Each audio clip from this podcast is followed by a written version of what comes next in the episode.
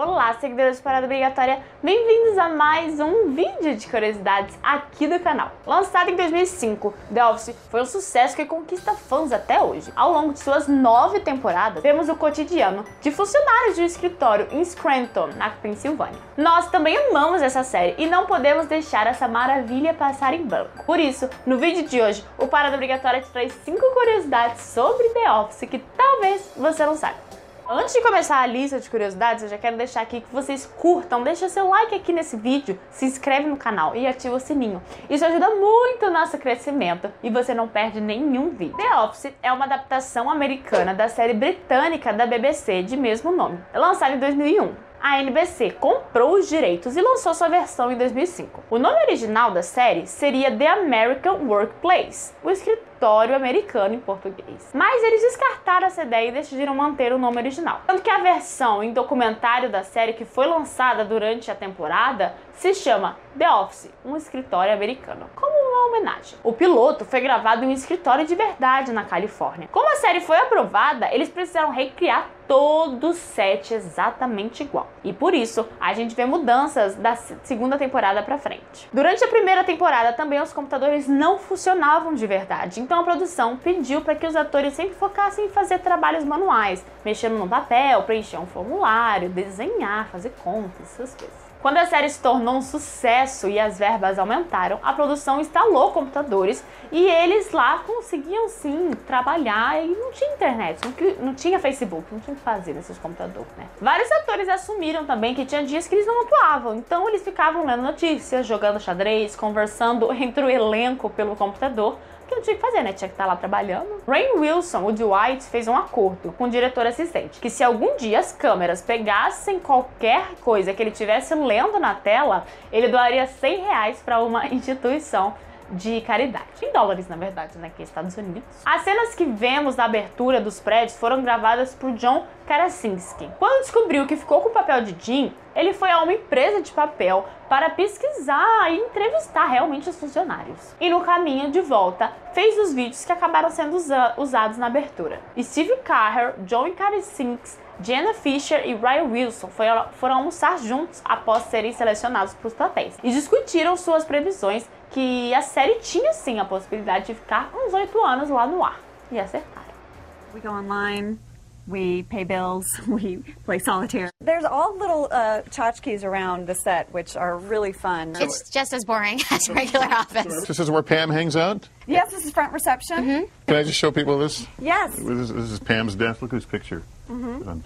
O elenco de The Office é um show à parte, não é? O primeiro a ser contratado foi B.J. Novak, que interpreta o Novak. Ele também foi contratado como roteirista, dando início à tradição do qual vários roteiristas atuavam no programa e vários atores contribuíram com os roteiros, ou seja, uma troca. Inclusive, a maioria dos episódios teve algum tipo de contribuição dos atores nos bastidores. O elenco escrevia, produzia e às vezes até dirigia alguns episódios. Muitas cenas extras foram filmadas, mas nunca usadas. A produção disse que se quisessem, eles faziam fácil fácil os episódios ter mais de uma hora. E também muitas das características do elenco foram intencionalmente incorporadas pelos personagens ao longo da série. Paul Lieberstein, que interpreta o Toby, foi contratado como roteirista e realmente tem uma personalidade absurdamente tímida na vida real. Ele detestou aparecer nas frentes das câmeras, apesar do elenco e da equipe falar que ele se saiu muito bem. Oscar Nunes, que interpreta o Oscar Martinez,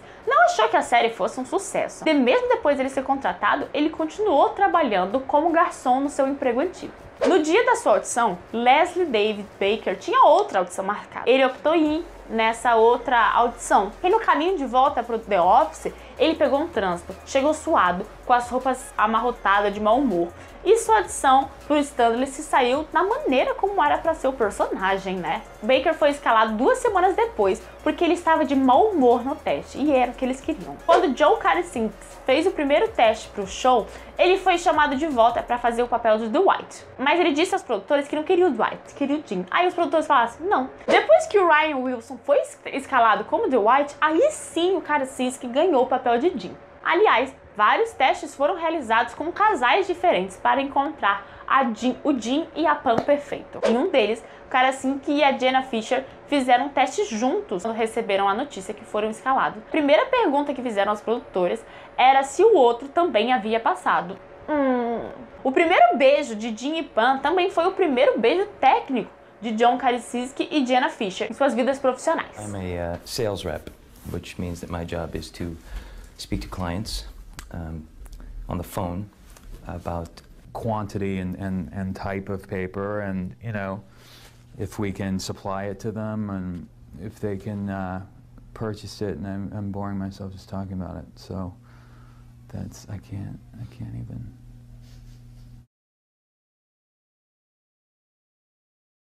Uh, I'm a sales rep, which means that my job is to speak to clients on the phone about uh, quantity, type of paper, uh, whether we can supply it to them, whether they can uh, pay for it,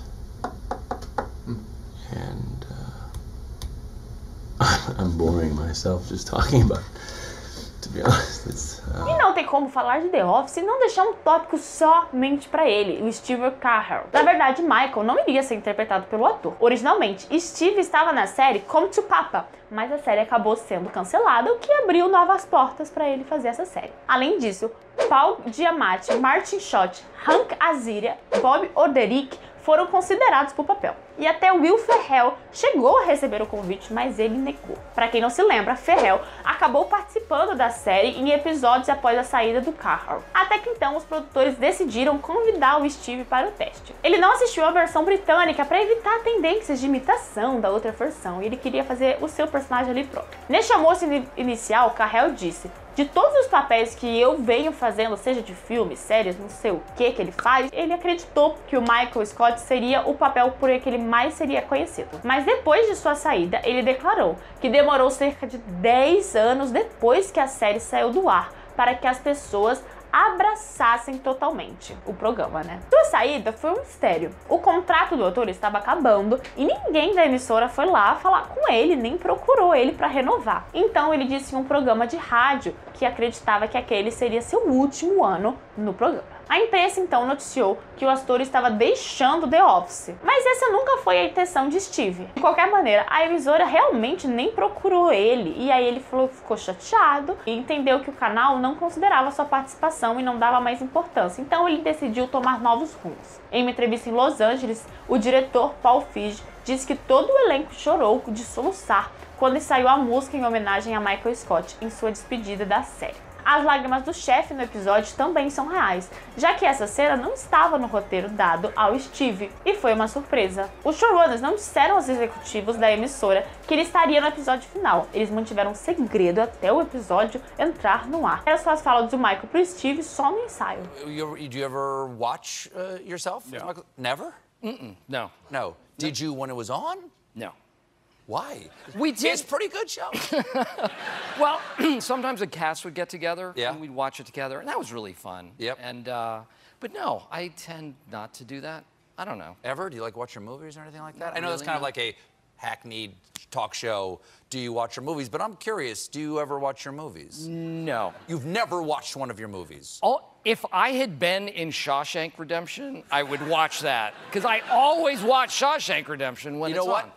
Would you like to see Shawshank Redemption with me? Because I have never seen Shawshank You're Redemption. kidding me. Como eu contei, vários atores também trabalhavam como roteiristas e várias cenas de comédias acabaram sendo improvisadas. Um dos momentos mais constrangedores, sem dúvida, é quando Oscar assume sua homossexualidade. E é claro que Michael não reage de uma forma normal. Na verdade, era pra ele só dar um abraço, mas Carter decidiu dar um beijo na boca de Oscar. O constrangimento de todos é real, já que o beijo não tava ali no roteiro e imagino por causa da, da época e tudo mais, ainda o povo era que isso? Rashida Jones achou que seria demitida no seu primeiro dia por rir da improvis- improvisação do Steve Carell. Karasinski e Wilson davam dicas uns aos outros durante os ensaios das desavenças entre Jim e Dwight. E várias falas improvisadas vieram um do outro. As gravações tiveram que ser encerradas quando Karasinski e Wilson não conseguiam parar de rir em uma cena no qual Dwight pendura balões cinzas e marrons e uma faixa diz: Esse é o seu aniversário. Durante a filmagem de Beach Games, Rain Wilson acidentalmente chutou areia no olho de Leslie David Baker, que teve que ser levado às pressas para o hospital e receber um tratamento de arranhões na na córnea, limpeza lá no olho. A frase isso é que ela disse é dita 49 vezes e só o Michael falou 34 vezes ela.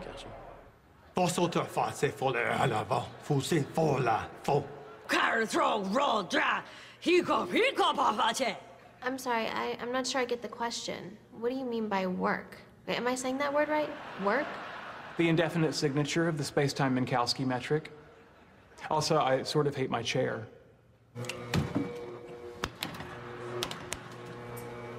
See what I, you see what I mean? A cena mais cara de todas é quando Jim faz o pedido para a Pam. Isso porque eles viram um poço de gasolina e decidiram reconstruir no set de filmagem. Os produtores afirmaram que essa cena custou cerca de 250 mil dólares. No Twitter, Jenna Fisher revelou que, como recordação, levou a aliança que não é nada nada menos que um anel de prata que deve valer uns 5 mil dólares. John Krasinski teve que usar peruca durante alguns episódios da terceira temporada, porque ele estava gravando um filme chamado O Amor Não Tem Regras. E no filme ele interpreta um, um jogador de futebol americano de uns 20 anos ele teve que raspar a cabeça para dar vida para esse personagem. Angela Kinsey estava grávida durante a quarta temporada e pode ser vista várias vezes escondendo a barriguinha atrás de bolsas, impressoras ou caixas. Spin-offs foram planejados tanto para Andy quanto para Dwight, mas suas séries próprias acabaram fracassando. Michael Scott fala a primeira linha da série e Pan da linha final. Pan também é a última pessoa a dizer adeus quando Michael sai. The cast of The Office. oh my god! oh my gosh!